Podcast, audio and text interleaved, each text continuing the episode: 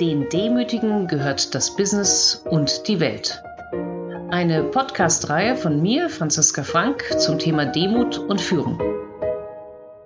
In diesem Beitrag geht es um den vierten Stolperstein auf dem Weg zur Demut, und zwar die Grenzen der Biologie. Dann gibt es noch die Biologie als Stolperstein auf dem Weg zur Demut. Denn diese setzt uns Menschen in der Tat eine Grenze, die es zu beachten gilt, wenn sie demutsvoll sein wollen. Der erste große Punkt der Biologie ist der Schlaf. In vielen Unternehmen gilt es als guter Stil, stolz darauf zu sein, mit wenig Schlaf auszukommen. Öffentlich sagen Führungskräfte wie Tim Cook, dass sie um 3.45 Uhr aufstehen. Oder wie Marissa Meyer, dass sie nur vier Stunden Schlaf brauchen und auch schon mal auf 130 Arbeitsstunden pro Woche kommen. Wenn es auch nicht immer so extrem ist, so schlafen doch Führungskräfte generell zu wenig. Bei deutschen Führungskräften sind es im Schnitt nur sechs Stunden und zehn Minuten. Das ist tatsächlich mehr als eine Stunde weniger als der Durchschnitt, der in Deutschland bei sieben Stunden und 45 Minuten liegt. In Amerika zeigte eine Untersuchung mit 35.000 Führungskräften, dass nur Mauer 28 Prozent mehr als sieben Stunden pro Nacht schlafen.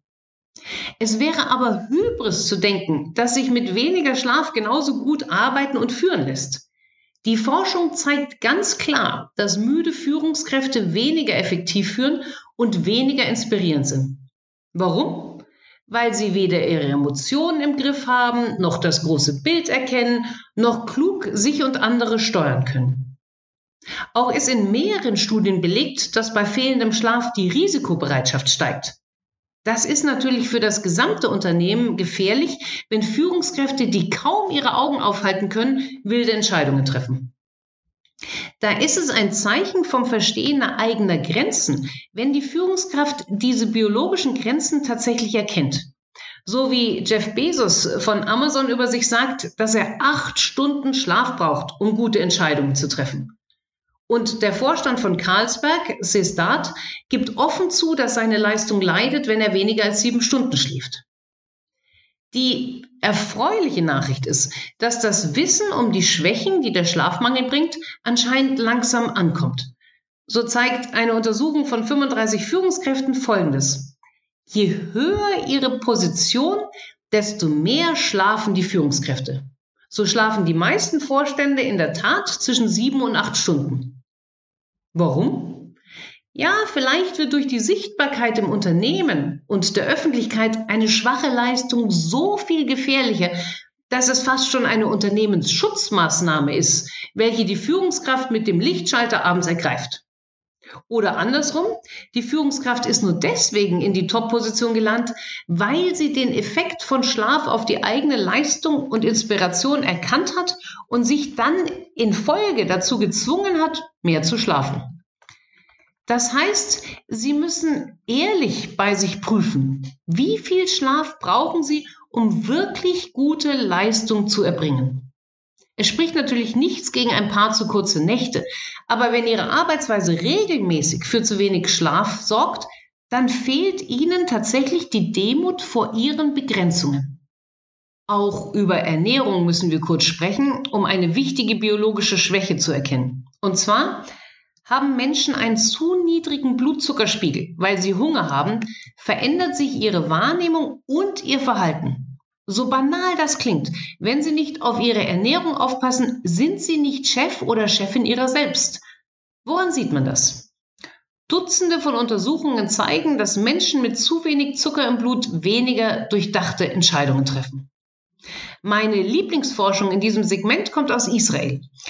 Stellen Sie sich folgendes Szenario vor. Ein zu zehn Jahren Haft verurteilter Strafgefangener hofft auf seine vorzeitige Entlassung. Heute, heute ist der Tag, an dem er endlich vor den Bewährungsausschuss tritt. Dieser besteht aus einem Richter, einem Kriminologen und einem Sozialarbeiter. Die Frage, macht es für seine Erfolgschancen irgendeinen Unterschied, ob sein Termin um 9 Uhr, um 11.40 Uhr, um 15.30 Uhr oder um 16.30 Uhr stattfindet? Natürlich sollte die Uhrzeit völlig egal sein. Das sind schließlich erfahrene Experten, die jeden Tag 60 bis 90 Fälle machen und die jeden Fall nach Sachlage beurteilen. Tja, schön wär's. Leider ist es so, dass zu Beginn des Tages noch bis zu 73 Prozent der Fälle die erhoffte Bewährung erhalten, die Rate ab 10 Uhr bis zum Mittagessen jedoch kontinuierlich auf Null absinkt. Null. Nach dem Mittagessen geht sie erneut hoch auf über 60 Prozent. Kurz vor der Kaffeepause wieder runter auf 10 Prozent. Nach dem Kaffee gibt es nochmal ein ganz kurzes Hoch, bevor die Rate gegen Ende des Tages erneut bei Null liegt.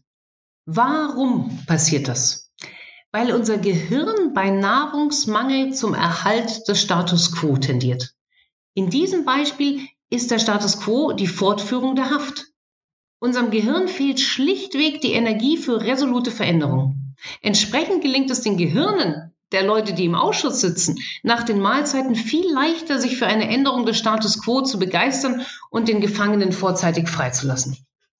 Das ist doch mal ein spannendes Ergebnis Lassen Sie uns noch auf ein anderes schauen.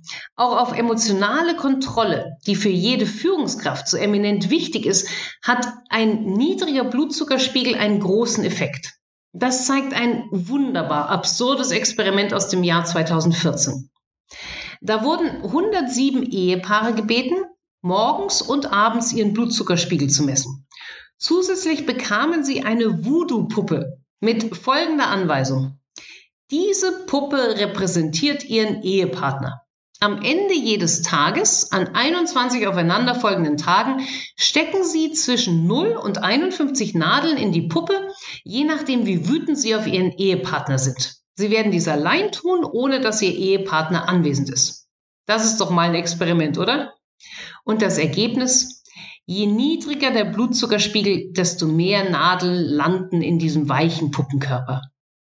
Das heißt, wenn Sie sich nicht ordentlich um sich kümmern, entscheiden Sie schlechter, sind weniger Chef oder Chefin der eigenen Emotionen und führen in Konsequenz schlechter. Nun ist natürlich die Frage, ob man denn nicht merkt, dass es nur die Glucose ist, die fehlt und nicht das wirklich fiese Verhalten des Partners oder des Mitarbeiters, das einen treibt. Das tut man leider nicht. Denn unser Gehirn nimmt am liebsten das Naheliegende. Und für das Gehirn ist naheliegender, dass der Ehepartner etwas gemacht hat oder der Mitarbeiter etwas versemmelt hat, als dass wir zu wenig gegessen haben. Nur manchmal merken wir nach dem Mittagessen, dass wir allen gegenüber ein wenig freundlicher gestimmt sind. Die gute Nachricht, wir können schon lernen, uns kognitiv abstrakt daran zu erinnern, dass wir uns nach zu wenig Schlaf oder Essen nicht rational verhalten oder schlecht entscheiden. Seien Sie daher ehrlich mit sich. Schlafen Sie genug? Ernähren Sie sich gut? Und natürlich auch die Frage, treiben Sie ausreichend Sport? Was hat jetzt Sport mal wieder mit Führung zu tun? Nun, zunächst einmal stärkt er messbar die kognitiven Fähigkeiten, die man im Alltag als Führungskraft natürlich braucht. Interessanterweise gibt es aber auch eine Korrelation zwischen Sport und wie positiv man als Führungskraft gesehen wird. So werden sportlich aktive Führungskräfte als messbar visionärer und generell fähiger gesehen. Zudem werden auch bessere Führungsfähigkeiten bei ihnen gesehen. Sind wir uns der Kausalität sicher? Das ist tatsächlich nicht glasklar zu beantworten. Aber die Indizien sprechen dafür. Sport führt nicht nur zu besseren kognitiven Fähigkeiten, sondern auch zu weniger Stress. Und weniger gestresste Führungskräfte sind besser. Punkt. Zudem liegt vielleicht auch ein wichtiges Element in der Disziplin, die sportlich aktive Menschen aufbringen müssen. Wenn ich jeden Tag 20 Minuten laufen gehe, egal wie das Wetter ist, lasse ich mich vielleicht auch nicht so schnell gehen, wenn ein Mitarbeiter nicht ganz fähig wirkt oder die Mitarbeiterin die Präsentation schlecht hält, sondern ich atme durch, überlege, was ich genau mit diesem Mitarbeiter erreichen will und wie genau ich das tun kann. Fazit, nur wer sich der Grenzen der Biologie bewusst ist und innerhalb dieser arbeitet, dem wird es gelingen, sich demutsvoll aufzustellen. Nun die Frage an Sie. Wie ist es bei Ihnen? Schlafen, essen und sporteln Sie genug?